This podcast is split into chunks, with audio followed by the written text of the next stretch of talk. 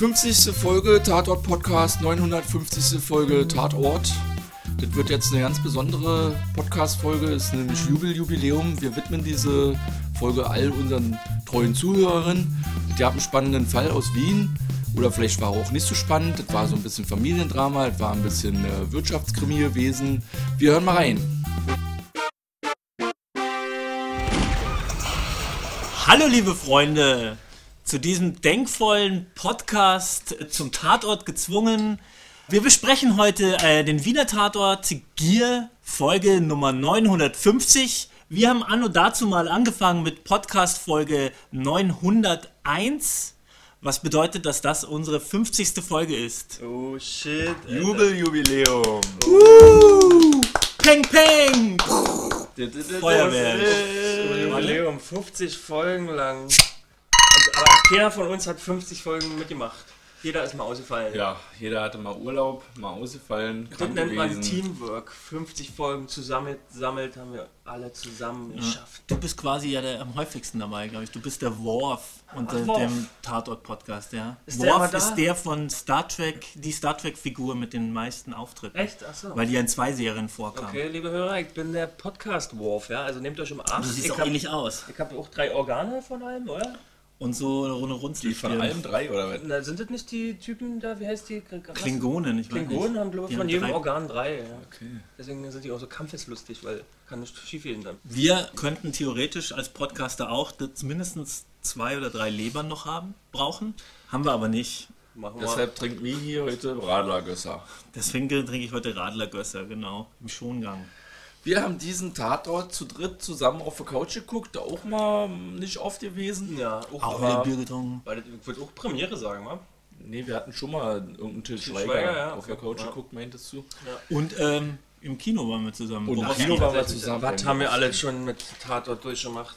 Und Jetzt sind wir äh, hier bei der 50. Tatort-Podcast-Folge und der 950. Folge Gier. Das hat er mir hier alles eben schon mal Ja, gesagt. wisst ihr, ich wollte nochmal neu starten. Der Eisner, die Fellner ermitteln in einem Wirtschaftskomplott. Kann man das so sagen? Ja, oder Familiendrama. Das weiß man nicht genau. Eigentlich beides. Beides, ne?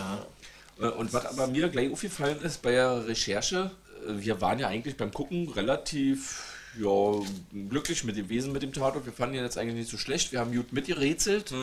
Äh, auch, glaube ich, Bibi und Eisner kamen uns wieder ganz cool rüber.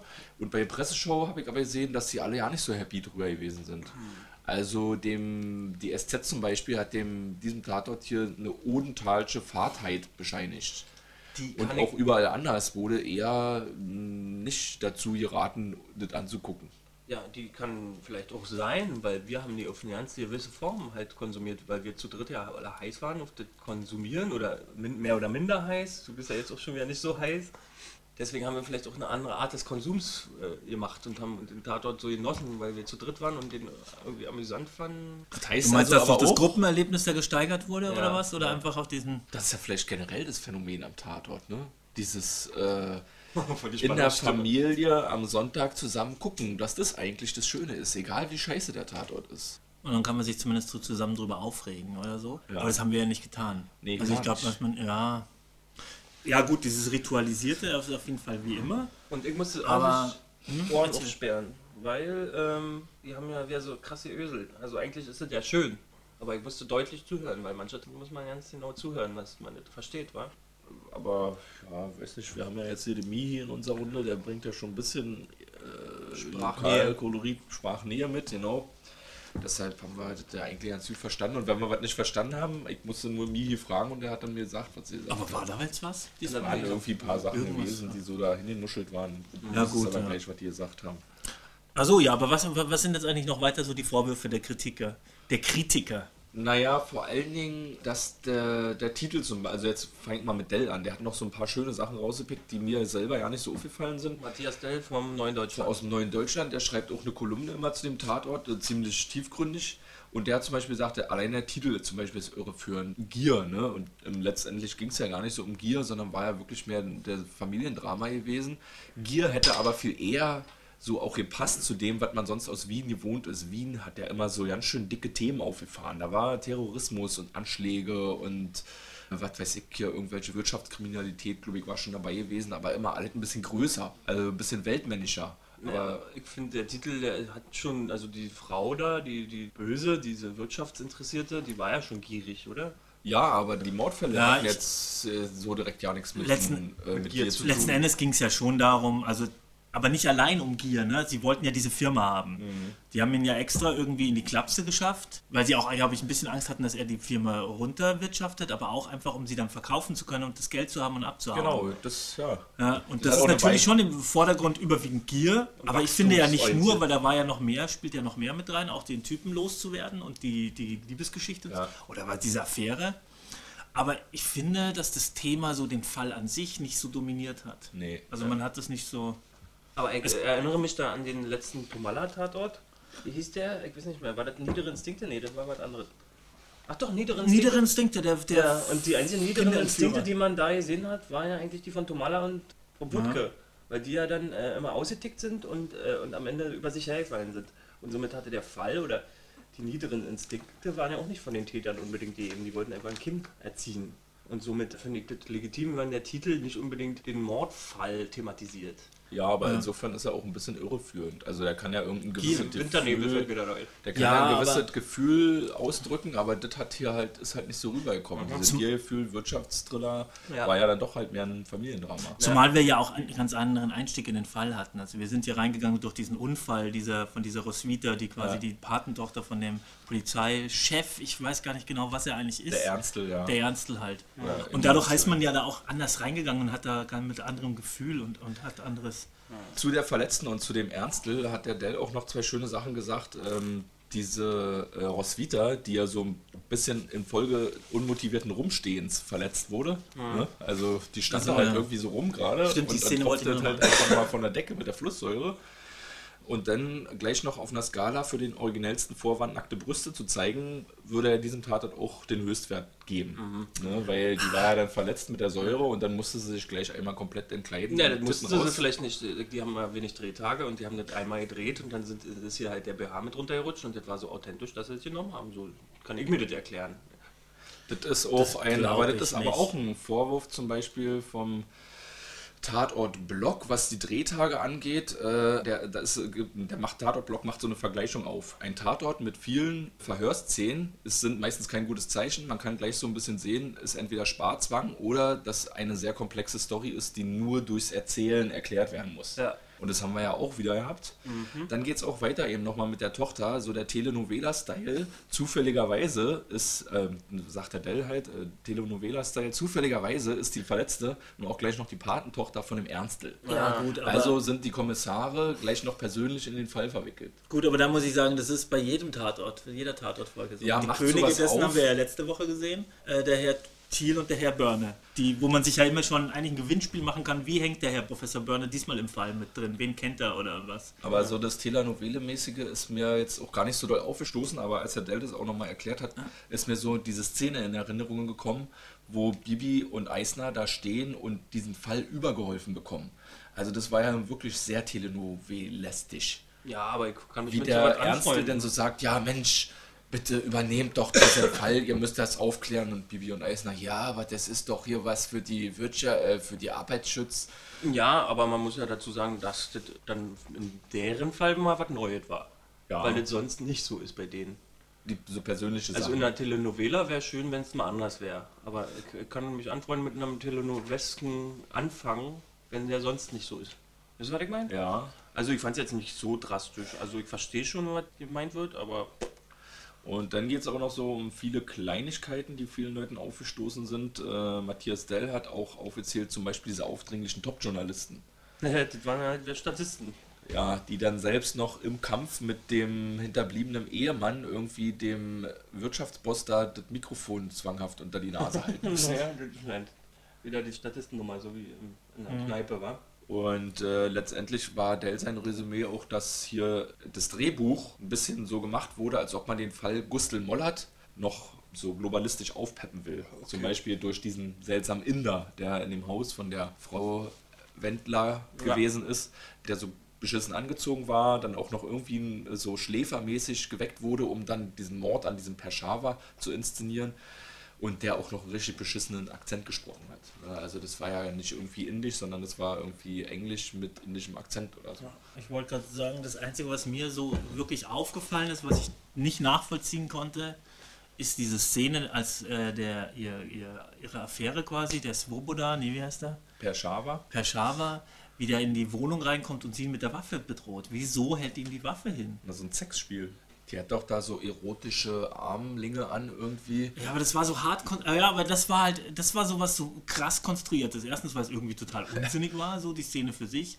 Aber die hat man eigentlich nur gebraucht, damit der Inder dann, äh, damit der, Ja. der Gupta, genau, Gupta, ja. der Gupta sagen kann, ja, sie hat ihn mit einer Waffe bedroht, sie hatten Streit. Gut, das hätte er sich auch ausdenken können, aber, Aber stell dir vor, diese Szene wäre nicht passiert, dann hätte er das eigentlich quasi ja lügen müssen oder nicht aussagen können. Ich dann ja, nicht mehr als, so. als ich diese Szene gesehen habe, habe ich eher gedacht, es geht darum, dem Zuschauer vielleicht zu vermitteln, dass die Bekloppte eigentlich die Frau Wendler ist und nicht der Herr Wendler, der in der Anstalt sitzt. Gut, das kann auch sein. ja.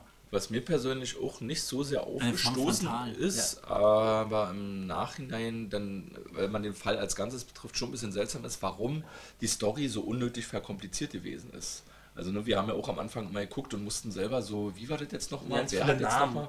Und wir saßen dadurch aber auch hier und haben die ganze Zeit immer gerätselt, wer denn gewesen ist. Und eigentlich kam ja jeder in Frage, da irgendwie was mit zu tun zu haben. Der Tatort hat Konzentration abgefordert. Ja. Also man musste schon irgendwie immer aufmerksam zuhören. Sonst kriegt man den einen oder anderen Faden nicht mit und dann ist vielleicht eine Lücke. Das ist so wie im Matheunterricht früher in der Schule, wenn du da nicht aufgepasst hast, kommt die nächste Klasse ran und du weißt ja nicht, wie du die Formeln lösen kannst, weil die anderen nicht gesehen haben. Ja, aber eher ein bisschen so, dass es unnötig kompliziert gewesen Okay. ist, weil eigentlich war es ja nun mal so gewesen, da ist der Pershava mit der Frau Wendler, die wollen, äh, die haben den Konzern übernommen, wollen den verkaufen und abhauen, haben dazu den alten Typen da in den Knast gebracht und nun können sie nicht verkaufen, weil da einen Arbeitsunfall gab. Aber ist ein Krimi nicht an und für sich unnötig kompliziert? Ist der Mordfall nicht viel einfacher als die ganzen Verdächtigen? Also so muss so ein Krimi gemacht werden. Also wenn damit du, man wenn du, Rätselraten ja, wenn man Rätselraten hat, brauchst du ja mit verschiedene Verstrickungen. Ja. Verschiedene Leute, die ein Motiv haben könnten, wie es gewesen sein könnte, wie die zusammenhängen, wo man dann auch mehr mitraten kann. und Ja. so. Was bei uns ja auch Was auch ein bisschen ungewiss ist, wo man jetzt nicht weiß, wie hängen die jetzt zusammen. Und das fand ich da alles eigentlich ganz gut gelungen. Also hätte mich jetzt nichts gestört. Deswegen meine ich, was ich vorhin ja gesagt habe, das hat er uns vielleicht auch so gefallen, der Tatort, weil wir halt gemeinschaftlich Rätselraten Spaß hatten. Ja. Weil wir den auch konzentriert gucken müssen, weil wir ja diesen Podcast hier machen. Deswegen hat er uns in gewisser Form Spaß gemacht wahrscheinlich auch. Ja, und, äh, und wir haben auch ein bisschen recht gehabt, glaube ich, beim Rätselraten. Also der Gupta kam schnell ins Visier, die Sekretärin kam schnell ins Visier und du hast mir hier auch gesagt, rein nach der Tatort-Logik müsste es die Sekretärin gewesen sein. Weil die gerade die ist, die jetzt am wenigsten im Visier steht, aber trotzdem die ganze Zeit auf der Mattscheibe Ja. Oder wie ihr halt dann gesagt, oder irgendwie ihr dann gesagt habt, der Butler war es. Ja. Und hat ja beides zugetroffen, ne? Ja. In dem Fall. Jedenfalls Drehbuch Verena Kurt, die hat 2012 auch schon mal einen Wiener Tatort geschrieben und äh, hat dafür auch den österreichischen Romy Award gekriegt. Das war auch so eine ter- richtige Terrornummer mit starker Explosion, da war vielleicht noch ein bisschen mehr Geld gewesen. Regie Robert Dornhelm, der hat schon eine Menge gemacht, viel Kino, aber zuletzt hauptsächlich Opern. Und er hat jetzt hier seinen Einstand mit einem Tatort. Ach so. Ja. Was hat er gemacht, kinomäßig? Weißt du da was? Nee, nix, was mir jetzt irgendwie bekannt vorgekommen wäre. Oh, Kamera, äh, ganz interessant, da werden wir gleich nachher nochmal ein bisschen drüber sprechen. Ne? Da gibt es ja auch schnittmäßig ein bisschen was zu erzählen. Genau, und zu der Musik hast du vielleicht auch noch mal zu sagen. Ja, Also, Tommy Schobel, der fand ich ja total spannend. Also die Ach. Musik hat mir sehr zugesagt und äh, wie wir äh, rausgefunden haben, hat er ja auch viel mit Hollywood-Filmen zu tun gehabt. Der ist ja anscheinend so ein äh, Stammmusiker für Emmerich, also White House Down, ähm, Day After 2012, Tomorrow ja. und noch irgendein. Alien und vs. Michi, Predator, das würde dich freuen, hat auch die. Musik bei Buffy mitgeholfen. Bei Buffy. Ja. Also der ist ein Mann, aber ist ein österreichischer. äh, Wie mitgeholfen? Komponist. Was Der, hat er der hat da auch teilweise Lieder gemacht und das hieß dann irgendwie Sound Die Musical-Folge, Warte mal, nee. in der IMDb stand was von Sound FX, also wahrscheinlich auch ku- Also. kurze, kurze Streichereinlagen oder so für Spannungsbögen. Ist aber ein Österreicher, der ist irgendwann nach USA umgesiedelt als er dann angefangen hat äh, für Filme, der dann mit der O.J. Simpson Story TV-Film in den USA musiziert und dann Ach, halt echt? Ja. Die Musik ist in der Presse sch auch schlecht weggekommen, aber schlecht, was hat ja. dir, dir genauso aber daran gefallen? Das ist ja auch sowas, die hat uns doch eigentlich auch gefallen, ja. oder? Ja, stimmt. Ja, die, die war, die war mäßig Ich mochte den ja, 80s-Touch. Da war ein 80s-Touch immer diese monotonen Bässe oder, also ich mag es halt, wenn es die, macht, dann bin ich dabei. Und vielleicht war es auch nicht ganz passend auf die den Tatort, weil manchmal die Musik mehr Spannung erzeugt hat, als es eigentlich äh, existiert in, dem, in der Szene. Also ohne die Musik wäre das eine ziemlich lahme Szene gewesen. So war ich aber heiß drauf auf die Selbstjustiz des, des Witwers oder dergleichen. Also die haben mich schon ein bisschen aufgeheizt, immer wenn es Action oder Spannung wurde. Ja, und was wurde an der Musik eigentlich ausgesetzt? Da- Dass sie einfach äh, nicht stimmig gewesen sei. Also die hätte nicht gepasst zu den Szenen und Ja. zu dem, zur Atmosphäre der. Na, die war immer ein bisschen drüber, aber ich fand's super. Liebe Jungs, äh, wir haben ja jetzt hier den 50. Tatort, also Jubel, Jubiläum. Äh, ich wollte mal ein bisschen so von euch ein paar Storys hören. Das 50 Folgen Podcast, das heißt, das geht ja jetzt auch schon ein Jahr, über ein Jahr eigentlich, glaube ich, war. Ja, kann sein, ja. Ja, wie hat denn das damals überhaupt angefangen? Wie war denn das? äh, Wolltest du einen Podcast machen oder wolltest du was über Tatort machen und bist auf den Podcast Ich war auf Klo kacken und hatte die Idee, weil ich hatte da so viele Geräusche gemacht und ich dachte, das muss keiner sehen. Uns muss auch keiner sehen. Wie können wir, äh, ohne dass wir gesehen werden, uns, unseren Senf den, den Menschen zum Besten geben, ohne dass sie unsere hässlichen Visagen ertragen müssen? Weil Dein würden, Wurfgesicht. Ja, genau, und der würden wir vielleicht erblinden. Das heißt also, du hattest die grandiose Idee dazu. Pff, ja, grandios hin oder her einfach. Ich bin, jetzt mal ähm, Butter bei der Fische, ich bin großer Podcast-Fan, ich höre mir jeden Scheiß an. Höre mir auch Interviews an, die sehr reduziert sind, Fernsehtalkshows, die Tritratrolala, also irgendwo ist dann die Grenze, bei Anne Will zum Beispiel, mache ich dann Schluss, hart aber fair, gönne ich mir mal. Podcasts, alle möglichen, es gibt schöne Retro-Game-Podcasts wie Stay Forever und dann habe ich gemerkt, da ist noch eine Lücke, weil ich, und auch ab und zu, und wir waren eigentlich so halbwegs Tatort-Zuschauer, oder? Also ich kann mich erinnern, dass es so war, dass äh, du einfach einen Podcast machen wolltest. Ja. Und ein Vorschlag war im Tatort, wenn man da quasi regelmäßig ein Thema hat. Ja. Also du hast jeden Sonntag das und du musst dann quasi. Ja. Wogegen, wenn du einfach ein irgendein, irgendein Thema nimmst, ist die Gefahr zu hoch, dass man halt dann drei Wochen, versch also mal, Ja. das nur alle Wochen und dann lässt man auf einmal drei Wochen vergehen Dass bis zum nächsten Mal. lässt, ja. Und so, ja. Und was sagt jetzt der Titel? Das ist das, was das gezwungen ist so im Tatort. Ja, dass wir jede Woche hier sitzen müssen. Weil eigentlich ja Und wir außer jede Woche Bülow keine müssen. Tatort gucken Und wollte. weil wir eigentlich gar nicht, gar keine Tatortgucker mehr Du waren. Oder wolltest ja eigentlich auch nicht gucken. Nee, auch nicht. Ich wollte mich eigentlich davon verabschieden. Nachdem mir immer so ein paar grottenschlechte Tatorte über die Leber gelaufen sind, habe ich mir eigentlich gedacht, nee, das kann ich nicht unterstützen. Ja. Ich guck nie wieder. Und du Ja. bist ja, glaube ich, bei unserer zweiten Podcast-Folge eingestiegen und das war ja auch ein Wiener Tatort. Ja. Ja. Wo du, Den äh, hast eine auch Hälfte abgeschalten hast. Abgeschalten. Ja. Ja, und ich habe irgendwie Tatort immer mehr entdeckt für mich. Also ich, meine Eltern haben den ja so zeitlebens geschaut und ich war immer Gegner dessen und lass mich bloß in Ruhe mit deutschen Filmen im an- Allgemeinen. Aber habe auch kurz vor dem Podcast immer mehr den äh, Tatort für mich entdeckt, weil da waren halt spannende Te- Teile bei. Die Leitmeier und Bartic fand ich gut und so. Und dann, das ist ein lustiges Thema. Aber am Ende sind wir irgendwie hier reingerutscht. Das war mal ein kleiner Schwank aus der Vergangenheit, liebe Zuhörerinnen. Ich mache jetzt mal weiter mit den Figuren aus dem 950. Tatort aus Wien Gier. Wir haben die Kommissare, die, weiß ich nicht, also ich freue mich immer auf die. Bibi und Eisner, die ja. sind irgendwie schon auch magisch. Ja. Kann man einschalten, die sind irgendwie korrekt so. Also die Aber sind nie du hast doch schon mal ne? was anderes gesagt, wenn man jetzt, jetzt mal In der allerersten Folge, da war, der hat mir nicht so gut gefallen. Ja, und doch die Folge, wo, wo äh, äh, Moritz so komisch angeflirtet wurde. Das Das doof. war ja die Folge gewesen. Achso, okay. Ja. Genau. Die ist seitdem nicht mehr aufgetaucht, ne? Diese komische Frau. Weil die hatte davor, die, die gab es ja öfters. Achso, davor auch schon. Ja, ja, die ist dann nicht in der Folge einfach so aufgetreten. Ich Ah. habe ältere Folgen gesehen, da war die auch schon und stand auch schon auf denen. Ja, da, da auch- hat ja irgendjemand mit äh, viel Verantwortung unseren Podcast gehört und hat sich gedacht, nee, wenn die Leute deswegen abschalten, Dann müssen wir die rausnehmen. müssen wir die Rolle aber wir haben aber trotz dessen von Inkasso-Show geschwärmt. Da hat sich wahrscheinlich jemand den Podcast angehört und sich zu Herzen genommen, wenn die Idioten den so feiern, dann müssen wir den rausnehmen. Aber es sind ja schon Wobei, zwei der weitere Folgen ja jetzt- abgedreht, vielleicht kommt der ja wieder. Und man muss ja dazu sagen, der ist ja jetzt, wie- das ist das die zweite, oder? Dritte? Nee. Dritte Also Folge er ohne war ja. Anfang, er war ja im September noch dabei. So. Da beim Crystal Meth Ja, in Altenheim. apropos Inkasso Shoshi, äh, auch alle anderen folgeüberspannenden Elemente sind da nicht aufgetaucht. Bibis Alkoholkrankheit nicht, äh, Moritz Eisner, seine Tochter auch nicht. ja. Nee. Und äh, Bibi soll jetzt laut Bild-Zeitung irgendwie ganz weiße Zähne gehabt haben, weil sie aufhört, also die Schauspielerin Adele Neuhauser Hat sie aufgehört jetzt aufgehört, Kaffee zu trinken und aufgehört zu rauchen, ja genau. Straight auch. Edge. Und kurz vorm Dreh war sie dann wohl noch beim Zahnarzt zum Bleaching gewesen, Ah. angeblich. Und ich äh, habe gesehen, bei den Pressefotos, es scheint wohl, dass der auf der, auf der Geburtstagsfeier dann auch ein alkoholfreies Bier konsumiert, der äh, Eisner. Ja? Ja. Wie? Na, also ein Pressefoto. Muss Also, neun- Ne, sieht aus wie ein Becks, also ist weggedreht, aber Ja. sieht stark nach einem Becks Blue aus. Gibt's, äh, gibt's in Wien Becks? Ach, bestimmt. Becks wird es wahrscheinlich überall geben auf der ganzen Welt. Ne? Ja, ist ja auch das Besondere an Becks. Ne? Deshalb ist es auch in grüne Flaschen. Weil ein tropensicheres Bier ist. Irgendwie die, die Flaschen, die weltweit exportiert werden, so was zum Beispiel Heineken oder Becks oder so, die nicht so schnell schlecht werden, auch bei äh, äh, schwankenden Temperaturen, wo, besonders bei hohen Temperaturen, sind immer in Ble- äh, Flaschen. Wieso das? Weiß ich nicht, weil die vielleicht dann auch das Sonnenlicht anders Ja, reflektieren. so wie Pflanzen vielleicht deswegen auch grün sind, wa? Ja, weiß, weiß man nicht. Aber auf jeden Fall, wir trinken ja alle äh, braune Flaschen. Braune Flasche, Die ist nur für Europa. Berlin und Österreich. Ur- Urban Beer. Das Auto kam auch nicht vor. Nee, wir wissen Ist nicht, ob es ein- W gewesen ist oder ob es wirklich ein VW gewesen ist. Jetzt sah aus wie ein Also. VW.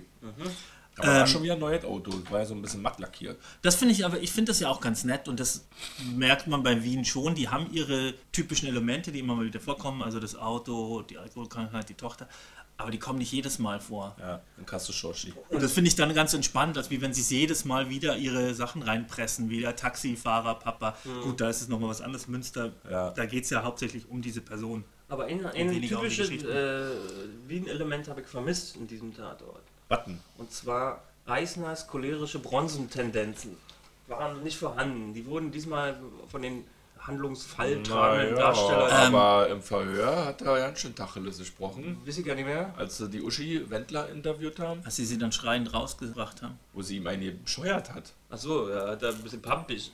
Aber er ist halt nicht cholerisch geworden. Also Früher. der hat die schon ganz schön angestachelt. Ne? Kann es eh sein, dass es diesmal irgendwie eher so ein bisschen im Hintergrund war und, und die Bibi mehr so die Aktive war? Hm, Ist mir jetzt nicht so aufgefallen. Oder Ne, Kam mir auch so vor, würde ich jetzt sagen, ja. hatte ich so ein bisschen, aber war auf jeden Fall, weil er ist ja eigentlich eher schon eher der Chef, ne? Ich Und das find- ist ja auch Ja, ich manchmal. glaube, er ist er Obermajor oder sowas und sie ist Majorin. Na guck mal, ich finde ja auch, dann haben beide haben weniger Platz eingenommen, weil ja dieser Witwer auch seine Frust-Selbstjustiz-Ansätze ausleben musste in Filmminuten. Ja. Und somit hat er den ja auch in der Ermittlungsarbeit weggenommen, weil er immer auch selber austicken musste und von A nach B und irgendjemanden äh, zur Rechenschaft ziehen wollte. Und Ja, somit hat er sozusagen Ermittlungsarbeit in Filmzeit abgezogen von denen. Der Tatort-Blog sagt, Christoph Walz lässt grüßen. Anjan Zollner, der den äh, Herrn Wendler in der Anstalt gespielt hat, äh, der hat, sei eine überdeutliche Anlehnung an die Figur Hans Landa. Kann ich nicht nachvollziehen.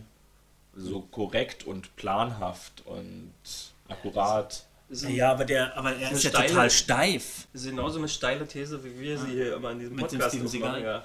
Aber ich finde ihn, weil äh, dieser, der Wendler. Peter Wendler Ja. war ja eine total steife, selbstbeherrschte Figur. Gut, der war dann Ja, so, schon mal so aber er war ja auch jemand, der die Strippen gezogen ein, hat. Ja, aber der Lander ist ja so ein Extra, charmanter Typ, der ein Späßchen, der ganz viel Smalltalk mit den Leuten macht Ja. und, und, und erzählt und so ganz kulturbegeistert ist und so. Naja, Schon. aber er hat schon, also zumindest Moritz Eisner hat sich auch ein bisschen Und eher so wie so ein. Wiesel ist, der ja auch mit den Leuten spielt. Ja. Und das hat er ja nicht. Ja, gut, es gibt schon diese Szene mit der Umarmung, die ich auch besonders gut fand. Ja. Jetzt vor allem im Nachhinein. Der, der, Peter Wendler. der Per Schaver besucht ja den Wendler im Gefängnis Mhm. und sagt, ja, kannst du mir noch verzeihen und so. Und dann sagt er, zieh deine Ansage, also zieh deine Aussage zurück, sag, wie es wirklich war, und sagt, er kann es nicht machen und den und der. Und dann sagt er ja, ach, ich würde dich gerne umarmen, wenn ich dürfte. Und dann umarmen die sich ja. Ja. Und du denkst ja, das ist jetzt so die Versöhnung, aber im Grunde ist das ja quasi, also glaube ich im Nachhinein so, mit dieser Umarmung ist quasi sein, das ist sein Todesurteil. Todesurteil gefällt. Ja, Er also verabschiedet sich nochmal. so wie so ein Pate, so ein Signal. hier. Ja, und das gibt es doch auch in der Waffen- Mafia, die Umarmung oder diesen Todeskuss oder Mhm. sowas. Ja, okay. Da gibt es doch auch sowas, ne? wenn der Pate dich quasi, glaube ich, umarmt oder küsst, dann. Ja. Und so, so war das. Und vor allem halt, dass das im Nachhinein dann erst, man erst so, ach krass. Der gut. hat sich gewünscht, dass es nur so ein Zwiespiel gewesen wäre zwischen Eisner, Fellner und dem Peter Wendler. Ach so. Also Ja, so so, Kammerspiel. so, ein- so ein richtiges Kammerspiel. Hätte, hätte Ihnen mehr gefallen. Hätte das funktionieren können? Wie heißt der Götz-George?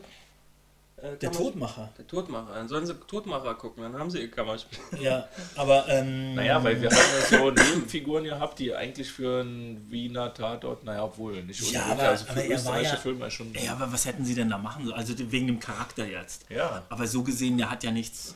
Also, Das wäre doch aber spannend gewesen, Da hätten sie aber die komplette Geschichte anders erzählen Ja, ja, müssen. klar. Oder eine ganz andere gut. Geschichte erzählen Ja, müssen. die Figur war Weil so letzten Endes interessant, war dass ich er ja- gern mehr gesehen hätte Ja. von der, wa? Aber da war halt sehr viel Personal drin. Ja, da wäre da kein Platz mehr gewesen. Also man hätte jetzt eine Art Fortsetzung machen können, weil er hat sich ja am Ende eigentlich gestellt. Ne? Ja. Und ich dachte ja, er schmeißt diese Blume mit der Krawatte da rein, um damit die, quasi die Tatwaffe zu beseitigen. Ja. Auf besonders perfide Weise. Kann ja auch sein, wenn er irgendwann zurückkehrt, ne? Dann Aber er hat stellt sich sich ja heraus, gestellt. der wird freigelassen oder so, weil es gar keine Beweise gibt. Aber er hat sich gestellt. Ja. Mehr oder weniger. So habe ich das verstanden. Ja, war ja auch so mein Denken. Da muss ich übrigens sagen, fand ich die Szene ziemlich doof mit dem, dass er diese Krawatte da reinwirft und man die nochmal besonders mit so einem Glanz hervorhebt, damit auch der Dümmste das sieht und ja, kapiert. oh man, ja, so ein Photoshop. Das war irgendwie affig. Weil also ich, ich für meinen Fall Ja, habe schon waren- gesehen, als er entlang kam, noch- so vom Weiten Ja, kam. vielleicht hat, hat, hat, haben sie sich im, im Schnittraum oder wo auch immer auch gedacht, das ist ja schon komplex, die Handlung. Es gab nicht machen nur diese einfach. äh, Szene, ich fand das auch ein bisschen überflüssig, als die äh, Wendler, äh, Wendlerin ähm, am Monitor saß, an ihren Statistiken und so. Da hat sie sich da hingesetzt und wir haben, auch- kam auch nochmal ein Flashback vom Wendler, oder? Nee, oder von ihrem, vor den Monitoren in, Ja. in den Displays. Ich weiß jetzt selber nicht mehr, was das für ein Flashback war, aber er war vom Film vor. Ich glaube doch, der Wendler, damit der Zuschauer weiß, dass sie seine Ex ist. Ach so. Das Da, ist so, da sieht man diese Oberflächen von dem Computer und dann ist da nochmal eine Szene über, also Nee, überlappend. jetzt? der Ja, ja. Entschuldigung, also wie so eine. Spiegelung in dem Ja, Monitor nee, drin. Aber ich weiß auch nicht mehr, was da war. Ja. Na, und diese ja auch ein bisschen hirnrissig mit der Krawatte, da hat ja auch vorher schon so ein bisschen angepflanzt wurde. Der Wendler konnte nur, äh, der darf im Knast keine Krawatte haben, kriegt also erst, wenn er draußen ist, extra seine Krawatte überreicht und dann am Ende bringt er die Frau auch noch damit um. Wir sehen es ja auch alle, wie er sich die Krawatte um abmacht und die Frau damit umbringt und dann wirft er die Krawatte nochmal da in den Sarg, hätte man eigentlich wirklich nicht nochmal hervorheben müssen, Ja. bildlich.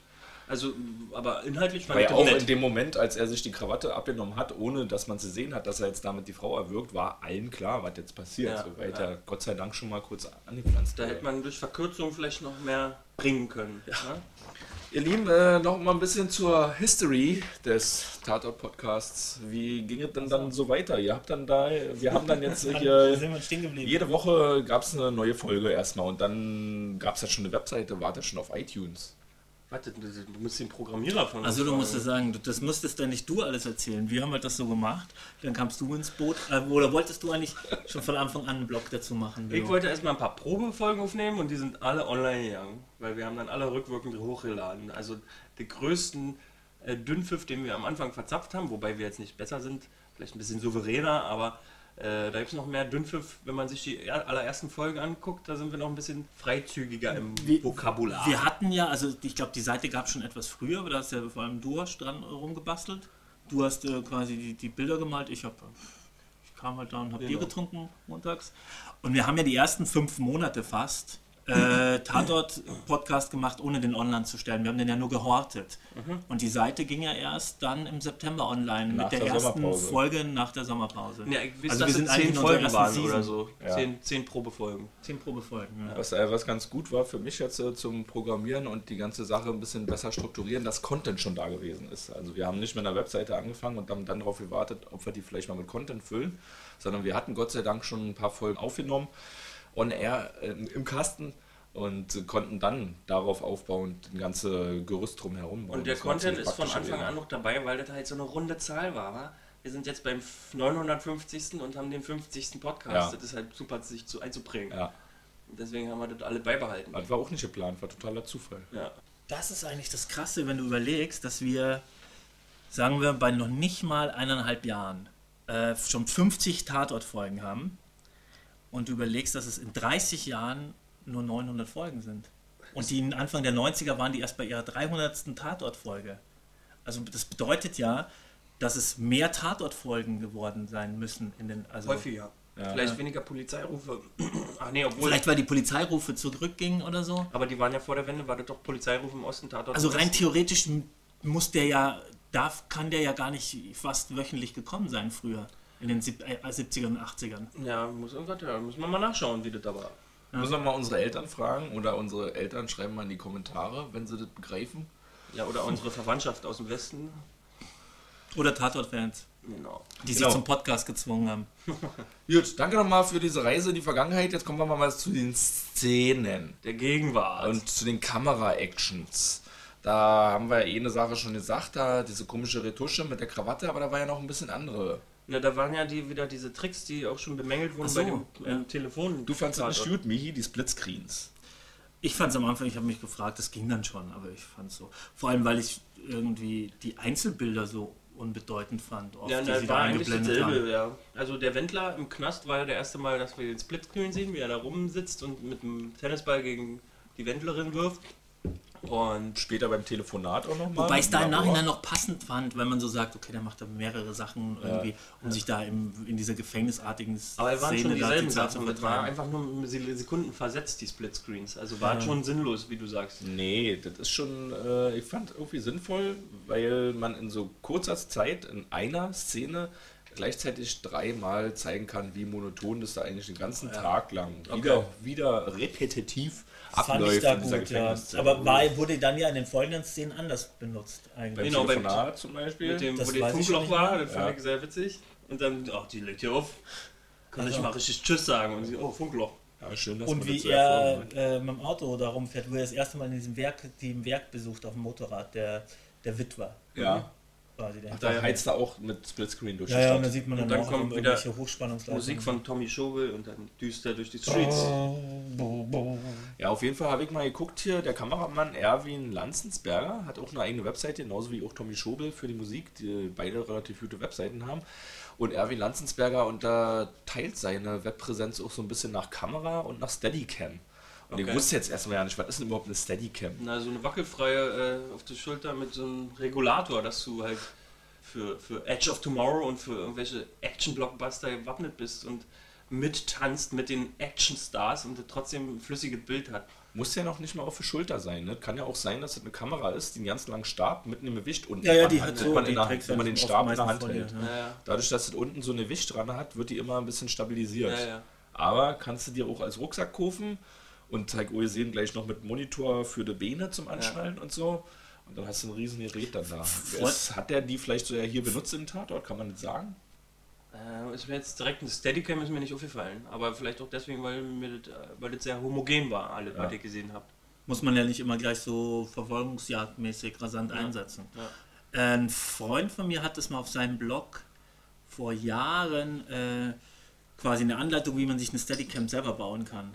Mit einem Stativ. Veröffentlicht, ja, aber ich, ich habe die nie wieder gefunden. Also ich, den Blog gibt es nicht mehr. Nein, ich kenne ihn mit Stativ. Du kannst, mit, wenn du ein Stativ hast und was ein, wo sich, äh, oh, zu kompliziert. Aber du hast ja äh, eine Halterung, also der selbst dieser, dieser Stab, die Kamera auf dem Stab ist ja irgendwie noch am Körper festgemacht. Mit irgendwelchen Halterungen oder sowas. Oder Ja. Federung. Na, wenn du ein Also Stativ, nur ein hast, Stativ. äh, kannst du, äh, nimmst du ein Bein ab und trägst da die Kamera irgendwie drauf und die restlichen Beine sind das Gewicht oder so. Ach, ist komplizierte Sache. Kann man auf jeden Fall, selbst bei YouTube, wer interessiert ist, sollte mal Steadicam Selfmade irgendwie googeln. Der findet da auf jeden Fall Tipps. Ja, oder wer uns einen kleinen Tipp dazu geben will, kann das auch gerne in die Kommentare schreiben. Ja. Äh, wie ihr Ach, sagt, warte mal, ich habe noch was.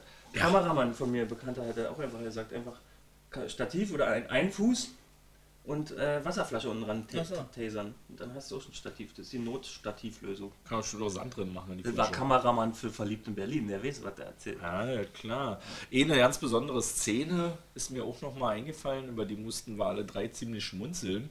Die war sehr telenovellesk gewesen, als der Wendler nach dem Freigang hinterm Busch vorguckt, wie seine Sekretärin Oh, festgenommen ja. wird, oder? Ja. So, war schon ein bisschen So, arg, ja, er da so Also nicht gewischt, sondern so eine Sch- äh, Skulptur, ja. Skulptur war so eine ja. löchrige. Das, war ein war schon irgendwie das Emil und die Detektive oder was. Ja, das war sehr eigenartig, das hat überhaupt nicht da reingepasst. Das war irgendwie den Schnellschuss, ne? Da, da habe ich gleich das Gefühl, die haben Engpässe, jetzt müssen wir schnell fertig werden. Äh, Jetzt muss die Story irgendwie noch zusammengepackt werden. Ja, ja das äh, letzte Drehtag. Vor allem, warum hat man ihn an der Stelle gezeigt? Um vielleicht nochmal zu betonen, dass er eventuell was damit zu Wo tun waren hat. der da? Was ist denn da passiert? Da sind welche aus dem Haus raus? Die Sekretärin wurde festgenommen, nachdem sie des Mordes an den Peshawar überführt wurde, so. mehr oder weniger, aber sie wollte ja noch nichts. Doch, sie hat es eigentlich zugegeben. Und danach hat er erst seine Frau umgebracht. Mm, Danach hat er seine Frau mitgebracht. Okay. Ach so, weil sonst wäre sie im Knast gelandet und so ist sie jetzt quasi ihre Strafe entgangen, deswegen musste sie umbringen. Deswegen hat er sie wohl auch Ja, umgebracht. würde ich vermuten, genau. Der ja. Plan ist jetzt nicht aufgegangen. Das, das hieß ja auch erst, das lief alles nach Plan. Sie ist jetzt im Knast und ist des Mordes an den Peshawar beschuldigt. ja, das äh, Aber nun wurde die Sekretärin überführt und äh, sie hat ja behauptet, nein, das war ganz allein meine Idee, das wollte ihr. Aber das war deswegen aber inhaltlich notwendig. Deswegen hat er sich Ja, vielleicht auch versteckt, Aber weil er Angst hatte, dass sie ihn verpetzt, dass sie snitcht. Vor allem hinter der Figur und sie sieht, scheint ihn nur noch zu sehen irgendwie, aber alle Polizisten drumherum sehen nichts und er duckt sich da irgendwie so ein bisschen. Hinter, hinter diesem diesem löchrigen Ding vor Ja. allem, ne? Wo man dann auch so ein bisschen durchgucken kann. Was mir noch einfällt wegen Szenen, die Brüste, ja. die gezeigt wurden. Da haben wir alle drei so wow offen. Und da ist mir auch aufgefallen, ich glaube, man sieht nicht so oft Brüste im Tatort. Man sieht generell nicht so oft Sex im Tatort. Mm, Also es kommt halt aber nicht, nicht so häufig, wie man es anderswo kennt oder Kann so. ja, schon er wird nicht gezeigt, Brüste? vielleicht, aber er passiert. Ich wollte eigentlich recherchieren, wann das erste Mal Brüste zu sehen waren im Tatort. Okay. Ich Ich weiß könnte nicht, mir auch vorstellen, dass, ich, der, dass es 70ern. nach so einer Aktion dann immer Aufschrei gibt. Nein, jetzt kann ich das nicht mehr mit meine Kinder gucken und muss sie ins Bett schicken. Was totaler Blödsinn ist, weil Brüste auf dürfen sie nicht sehen, aber angucken. äh, Mord ist halt schlimmer als Brüste. Eine Brust Das ist weniger äh, unterschiedlich. Ne? Das Ob schlimmer unterschiedlich als wahrgenommen. Bei uns in Deutschland wird das noch so wahrgenommen, aber ich glaube, eben vor allem in Amiland ist es ist Sex schlimmer, Darstellung von Sex als die von Gewalt. Ja, oder man sagt, äh, man, äh, ich sag ja nur äh, Japan. Es gibt ja nur Tentakelmonster, die in Manga-Filmen Frauen missbrauchen, weil Penisse nicht gezeigt werden dürfen aufgrund von Zensur. Und deswegen gibt es nur so viele Tentakel-Trickfilme da. Auf jeden Fall kommt der Tatort angenehm oft ohne zur Schaustellung von Sex Ja. aus. Also jetzt Sex passiert. Und aber da er freut man sich doch mal, wenn man dann mal wieder so ein schönes Paar Brüste sieht. Das bringt Oh, mich das auch ja, äh, zu. Idee, aber die ist nicht für den Nee, wir, Podcast. aber das wir hatten noch. heute noch gar keinen. Body Count. Ja, wie viel sind's denn? Na, drei sind's, ne? Ja, richtig. Also, obwohl, das ist ja, also drei Tote haben wir, aber auf jeden Fall nicht drei Aber- Morde. Nee, aber Naja, obwohl das eine Mhm. Fahrlässigkeit der Schutzkleidung. ja, also drei Tote, ja. Ja. Okay. drei Tote. Wie wie viele viele Schüsse. Zwei Gar war. keinen. Gibt's, gab's welche? Ja, ja, zwei. Ah ja klar, er Im wurde ja Ort. umgebracht, ja, ja. Peng, peng. Leider habe ich darüber hinaus nichts gezählt, Leute. Brüste. Brüste, zwei. okay. Ja, auf jeden Fall, also ich bin überrascht, wir sind überrascht, war, dass das äh, in der Kritik so schlecht angekommen ist. Auch was die Zuschauer sprechen, so ein bisschen für sich. Das waren nur 8,1 Millionen Zuschauer. Das war der schlechteste Bibi und Fel äh, Bibi Fellner Tatort, seitdem es sie gibt im Tatort. Vielleicht war das der Telenovela-Anfang. Hat Ja. Vielleicht waren sie enttäuscht vom letzten Münsteraner, der kam ja auch nicht so gut weg. Da hieß es ja auch, der wäre so unlustig. Ja, oder, gewesen. oder alle Leute mit guter Laune waren draußen und haben mit Wetter genossen. Oder mit das- schlechte Laune sind zu Hause geblieben und haben Das Tatort kommt gekickt. natürlich hinzu, ne? Ja, der Ja, Sonntag. Kann gut sein. das Also, Wetter. war ja wirklich schönes Wetter gewesen. Siehst du, ja, siehst du. Naja, dann wäre die Quote jetzt, also mal gucken, wie die nächsten Quoten aussehen in den kommenden drei Wochen. War es Ja. noch drei vor der Sommerpause? Am 5.7. geht's los mit der Sommerpause. Müssten noch knapp drei Tatorte sein, ja. Okay. Ich möchte noch was erwähnen, das habe ich vorhin vergessen, als wir über Personen, Charaktere und so geredet haben. Die Frau Wendler, die ist uns ja auch eigentlich bis so angenehm aufgefallen, aber einfach nur, weil sie eine attraktive Frau war. Ja, die überwiegend. die- Die spielt ja auch mit in Teufels. Nee, wie heißt es? Vorstadtweiber. Ist so eine, die läuft momentan, glaube ich, im öffentlich-rechtlichen. Das ist eine Maria österreichische Sendung. Die ist so ein bisschen wie Desperate Housewives in, in der Wiener Vorstadt. Mit mehr Sex, auch unter Männern. Und da spielt die eben auch mit. Unter anderem ist Vorstadtweiber? Vorstadtweiber. Okay. Ist sie die Ehefrau vom Inkasso Heinzi? Also quasi der, der, Okay, der Darsteller. ja, ich weiß gerade, mir fällt gerade nicht ein, wie er heißt. Simon Schwarz, glaube ich. Nee, der spielt quasi ihren Ehemann. Und das Haus, in dem sie im Tatort lebt, das ist auch einer der Schauplätze in der Serie. Ich habe es extra heute nochmal Kontrolliert. noch mal nachgeguckt, im Okay. Internet Videoausschnitte Ja. mir rausgesucht. Und mir, weil mir das schon aufgefallen ist, dass die Villa und auch der Garten auch in der Serie Ja, das, das, das da vorkommt. war das ja sehr praktisch. Fällt mir nur so ein. Ich wollte nur mal mit so selber Darsteller, gleich das Haus mitgenommen. Stand Wahrscheinlich haben sie das, wie sagt man, back-to-back gedreht, gleich die, die neue, die zweite Staffel und Tatort in einem. Okay. Ähm, Und die äh, Frau Dr. Katrin Bach ist mir jetzt sehe ich gerade nochmal, die Susanne Gschwendner, die ist auch, die gehört da auch irgendwie mit zum Wiener dazu. Die kommt auch demnächst nochmal. Wer war das denn? Das war die Sozialarbeiterin so. von dem Knasti. Ja. Die gehört da auch irgendwie mit zum Inventar. Ich glaube, die ist auch schon mal da gewesen. Und die werden Ja, wir wohl auch bald wiedersehen, habe ich auf Irgendwie auf dem Schirm. Hm. Okay. Genau, liebe Leute, damit sind wir am Ende angekommen. Nächste Woche weiß ich jetzt nicht auf den Kopf. Könnt ihr auf der Webseite gucken, wisst ihr? Nee, keine Nee, Ahnung. keine Ahnung. Müssen wir auch nicht. Wir schalten einen Verein, wir sind dazu gezwungen. Ich, Und fragt keiner. ich würde mich verabschieden. oder? Ja, ich wollte noch sagen zu, da wir ja quasi eine Jubiläumsfolge haben, würde ich sagen, also eigentlich war ja dann war ja die Überlegung, macht man da auch ein Gewinnspiel? Wir haben uns dazu entschlossen, das Gewinnspiel bleiben zu lassen und den Preis gleich dem Ben zuzuschicken. Unser einziger Teilnehmer in dem letzten, der kann die Kinogarten dann verfallen lassen wieder. Ansonsten Wollten wir mal fragen, ja, äh, oder sollen wir mal, sollen wir mal wieder ein Gewinnspiel machen, liebe Zuhörer? Dann schreibt es doch mal irgendwie irgendwo hin. Genau, da kriegen wir schon noch was, ja klar. Wir können euch auch unser altes Mikrofon schenken oder so. Ich will mich einfach nur besonders verabschieden, darauf warte ich. Also grad. und ich würde gerne vor, zum Abschied auch noch Ja? mal Hallo, Grüße und Danke sagen an die anderen Podcaster, die mitgemacht haben Ja, hier in den letzten 50 Folgen. Da waren. Als da wären der Ben, Oh, nee, Äh, da wäre- ja, ja, der Martin, der Rotti, Der Alex, der Topsy, der Max. Der Barco, der Peter, Mm. Oh, wenn wir jetzt jemanden vergessen. ja, ja, das ist, deswegen habe ich auch schon überlegt, ob es vielleicht unser zahlreiches Publikum in der Form von Jule, von Fleisch, Jo, Zahl. Nils. von Nils. Nils war auch Publikum, ja. Achso, ja, hast du ja gerade gemeint, okay. Lucia, Lucia war auch mal Publikum.